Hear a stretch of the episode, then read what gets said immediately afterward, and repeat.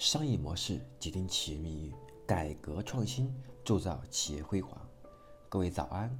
我是商业模式研究与实践者江开成。那今天呢，我将为大家分享的是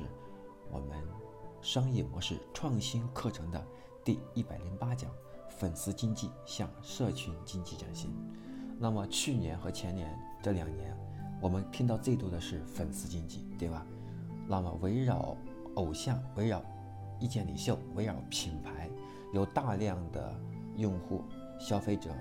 通过和这个意见领袖和偶像之间形成一个强链接，然后形成一个点对多的这种关系。那这种关系呢，我们理解为叫粉丝经济，让利用意见领袖和偶像在粉丝心里面的那种心智地位，然后可以开始进行变现，比如说卖广告，比如说卖商品做电商。那这是我们所看到的过去的粉丝经济它的表现形式。那么粉丝经济它有一个缺点是什么？就无法有效的沟通，导致粘性下降。毕竟它是一个偶像，一个意见领袖，一个品牌背后的一个一个管理者和运营者，他是面对的所有的粉丝。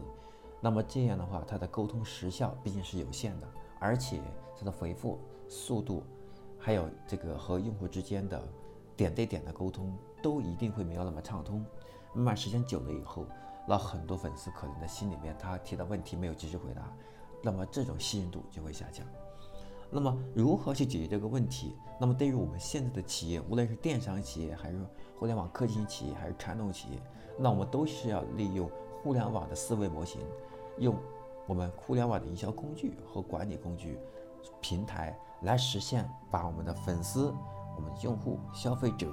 把它过渡到更有价值的一个层面，所以就衍生出了今天比较火热的叫社群经济。那么社群经济它跟粉丝经济相比而言，那么它是给粉丝一个家，靠社交关系链来增加粘性。它的特点是让粉丝和粉丝之间形成一个相互服务、相互依撑、相互信任，形成相互互动、高频的这种交流的场景。这样的话。就可以把之前粉丝经济当中点对多把它变成多多多的服务，点对点的服务。那这是社群经济的一个特点。那么社群经济对于我们的企业来讲，它到底能够带来什么样的价值？我认为这可能是对很多创业者、企业管理者非常关心的一个问题，还有运营者也很关心哈。为啥呢？因为现在呢，我们所看到的整个社群经济虽然非常火热，但是确实在现实的运营当中。很少有企业把它做透了，或者是很少有企业真的利用社群经济实现了很好的转型，提升了用户的价值，同时呢，也让我们的用户和粉丝通过社群的方式，然后和我们走得更近一些。当然，也有一些成功的啊。那我们来看一下，到底社群经济能够带来什么样的价值？作为我们的听众朋友的企业，那你们应不应该立即去立即去采用社群经济？啊，这种方式来替代你们的过去的粉丝经济的这种模式，我们先来去分析一下。那么，我认为说社群经济哈，它有几大特点。第一个就是人脉价值，因为它可以基于社这个社群呢，它是基于社交网络而存在的。那么这样的话，可以把人脉更好的通过社群相互服务的方式，让这个人脉能够快速的升级。那么第二个是信息价值，那么它可以通过传递信息来获取最新的观点或者资讯。那么这种方式，它就可以让社群的活跃度会更高一些。那社群的活跃度越高，就意味着那这个群体的这种群体的价值和群体的它它它这个这个变现能力，那就会进一步得到提升。还第还有就是第三个就是培训价值。那么社群可以作为一个线上的会议厅、线上的一个交流场所，还有这样的一个培训场所，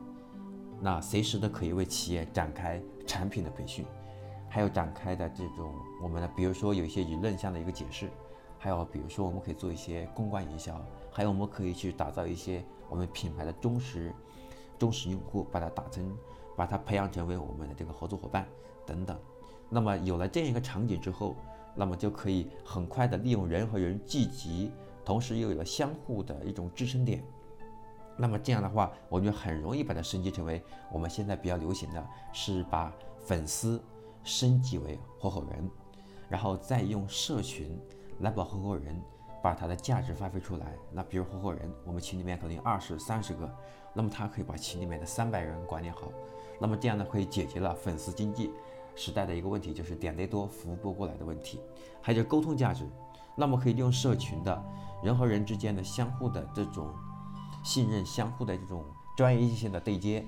就可以更好的让相互之间去维持这个社群的人人和之间的这种情感，更好的一个沟通，然后更好的一个体验。其次就是成交价值，那比如说我们有很多很多一个社群。那么在这个群，在这个社群里面，很多人购了购买了我们产品的啊这样的一些粉丝，这样的一些客户，那么我们可以用可以用社群来给他们更好的啊做这个这个售后服务啊，然后做一个裂变呢，对吧？那么现在呢，我们再来看一下，那么社群呢，它有两个核心的形式，第一种形式是免费的，那我所有的都可能以为说免费的就是最好的，那真不见得。那么待会儿我会详细分析。那么还有一种场景，可能大家听说过，啊，就是可能大家也应该都接触过，莫名其妙的被拉到一些群里面，对吧？那这个群里面是干什么也不清楚。反正我觉得每个人的微信当中至少加入过，呃，十个人以上的，呃，至少加入十个以上的群的，我觉得应该每个人都都是这样的，对吧？而这些群呢，估计大部分都是莫名其妙被拉进去的。那这些群呢，很多时候。我们也是做一个潜水者，基本上不发声音，不在里面说话，也不和，也不和他人沟通。那么这是一个免费的社群，你免费的社群，它的特点就是呢，它免费拉人比较容易，对吧？那么它呢，同时也也也有一些特别的地方，那我们要是做一个注意。那么第一个就是加入，因为很多时候我们的用户消费者还是是被动拉拉进了一个免费的群里面，那么所以它的一个。问题又来了，这个群因为被强行被拉进去的，不是他主观的意愿主动加进去的，所以他加进去以后，他就不活跃。那既然不活跃，这个社群，那在这个社群当中，它的价值就会要减弱很多。还有一个就是，还有一个就是先销，因为在一个群里面哈，因为有些很多人发广告，那么这个人发广告太频繁，如果群主、群管理员不能及时清理的话，啊，不及时管制的话。那么他就会对那些忠实，然后原本对这个群抱有希望的人会显得离群，会显得退出。那么第三个是矛盾，因为在群里面经常会有一些人，可能虽然他潜水哈，如果有一个人在里面发了一些话，也许不一定是广告，可能是一种比较消极的，或者是发的一些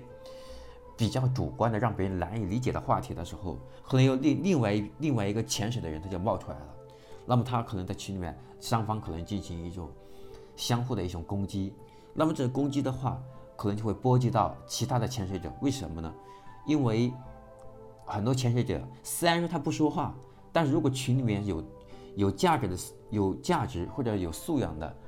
或者有有这个这个有有好的内容的时候，或者优惠券的等等那些信息呢，至少他会搂一眼，会看一看。但如果说群里面出现了这种，这种这种嘈杂，然后在里面进行攻击的话，那么啊，可能就是对他们是一种伤害。特别是在里面，虽然说可以选择屏蔽群，选择这种免干扰，但是呢，毕竟呢，它还会在里面一闪闪的，所以这样的话很影响其他的用户体验。所以一个好的一个社群哈，得有效管理才行。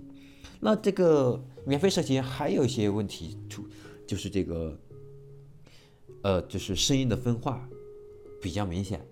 就是在群里面，很多时候由于他的文化水平参差不齐，所以会导致说这里面的诉求点是不太一样的。有些人可能说，如果我们被拉进来一个群，可能我很在乎的是他们做营销、做免费的广告、呃免费的这种体验，或者说我很在乎的是他们有什么礼品。有时可能很在乎的是，哎他们的产品介绍等等，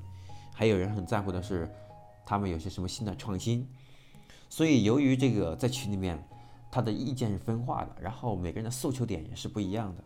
所以在这个群当中，如果没有经过一定的，没有经过一定的这个过滤的话，那么这个免费的群很可能就会成为一个死群，那么这个群很难有活跃度。好，有了这个免费社群之后，再谈另外一个，就是付费的社群。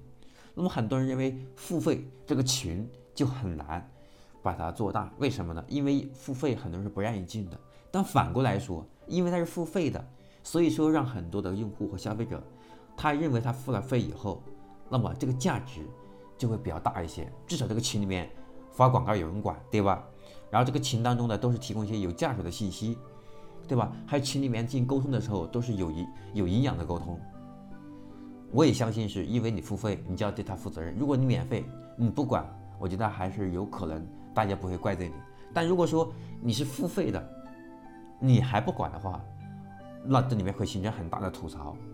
会形成一个，因为很多消费者粉丝，如果说他不是你身边的朋友，这样他付费进去了以后。如果我们发现他经常的一些问题没人回答，然后经常的一个关心的点都没人给他解答，那么那么他就自然会很气冲冲的来进行在对群主的攻击，那么这样的话就会产生很负面的。所以就是人都是这样的，如果是免费的东西呢，大家都觉得很很一切情有可原似的，那一旦是付费的时候呢，那么这个它的爆发点就是很很强烈。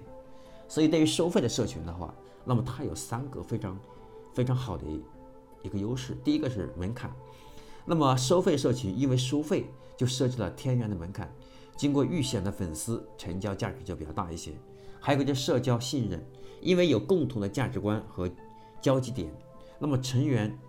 群这个成群员之间的这种社交信任度就会比较高一些。那么依靠社交关系来增加社群的粘性，就练就。有利于说我们下一步的一个品牌知名度、品牌认知度和一个用户的一个升级裂变的一个铺垫。还有第三个认同感，因为呢对群主的认同会加剧了这个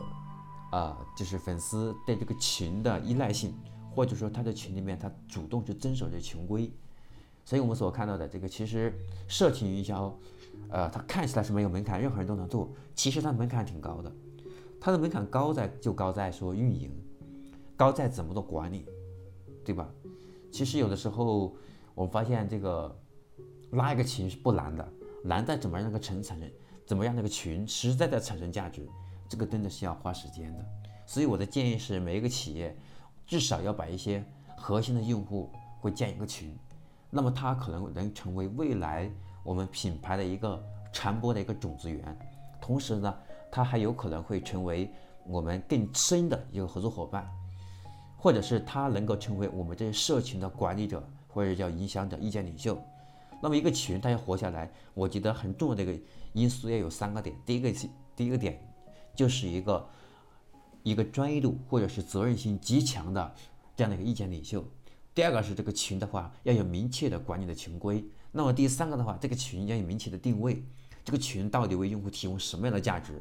以什么样的频次提供什么样的用户所诉求的东西，我觉得这个都是需要，这个都需要去经过精心设计的。所以我觉得这现在目前来讲，这个社群虽然如此火热，那我觉得很多企业可能在做微信社群的时候，然后呢，由当时很高的积极性。但是通过了做了一段时间没有起到效果之后就放弃了，所以对微信群社群的话，可能抱有一个负面的。其实大家不能这么去想，我觉得，因为任何一个东西，它的门槛很低，就给了所有人的机会；但门槛很高，也给了大家机会。因为它的门槛很高，高在说你把它运营好了，那么这样的话，就是很多人可以向你学习。那向你学习者，他本身也可以成为你的用户吧，也可以成为你，也可以成为你的粉丝，对吧？所以，我希望说今天的分享能够帮助大家更好的去理解这个社群对企业的价值，理解免费社群和付费社群它的问题和它的优势，能够给我们带来什么样的价值点？我们企业应该如何去做一个社群，能够为我们企业的发展能够带来更强的支撑？那么在这里呢，呃，也还有一个问题，大家需要注意的就是收费社群的这个痛点。那这个痛点呢，呃，就是一个内容，一个内容缺失的问题，就是群主提供的服务啊，被大家熟知，如果没有持续新鲜的内容的导入的话，那么这个群员呢会逐渐的这种选择退出。那么第二个是服务的缺失啊，就是很多社群都存在的，就人的精力总是有限的，服务总是不完美，所以会导致这个服务缺失，让用户呢对这个群啊。就是依赖度啊，还有这个在群里面的活跃度啊，也会在心里面大打折扣的。所以我希望说，大家在做社群的时候，一定要通过周密的设计。既然做了，就要用心把它做好，就让它要实实在在的实现我们预期的价值。好，这是我今天为大家分享的关于粉丝经济向社群经济转型的课题。那么很高兴大家能够在百忙之中来收听我的商业模式创新的课程。那我们的课程呢，预计一共是一百八十讲，我们每一讲呢都有一个点。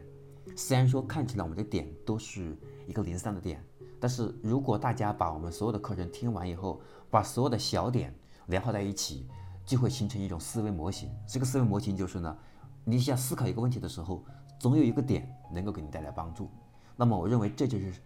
商业模式思维当中很重要的一个点，就是我的脑袋当中随时都能够挤出一块，挤出一块模型出来，来为我现在的业务，能为我现在的。工作能给我现在的问题带来一个解决的一个指导，其实我觉得这次就是一个商业模式也好，一个商业模型也好，一个思维模型也好，它最能够给我们带来价值的地方。我希望我的商业模式创新的课程给大家带来的不一定全都是实实在在的具体教你去运营某一个点，是设计某一个运营模式，而是让大家学会去利用商业模式的思维来思考生活当中的问题。思考工作当中的问题，思考我们在解决问题的时候，如果挡路了，我们该怎么去解决？更多的是一种思维的突破模型，希望能够给大家带来真正大家想要的价值。我也会不断去努力做创新，为大家提供更好的课程，创作更好的作品。那一月份我将会有新的，呃，新的这个书籍出现，希望我用了一年的时间打磨。用了十年的时间沉淀的东西，能够为大家带来更大的帮助。我是商业模式研究与实践者，我们每天早上七点半到八点左右，我会在通过我们的这个喜马拉雅每天都更新。我把过去传统的每天，呃每周三、周三和周五把它改成每天都更新，希望大家能够持续收听、关注我，并分享给身边的朋友。让我们的内容给你和身边的朋友都能带来帮助，感谢你，我是商业模式研究时间江开成，我们今天的课程就到这里，再见。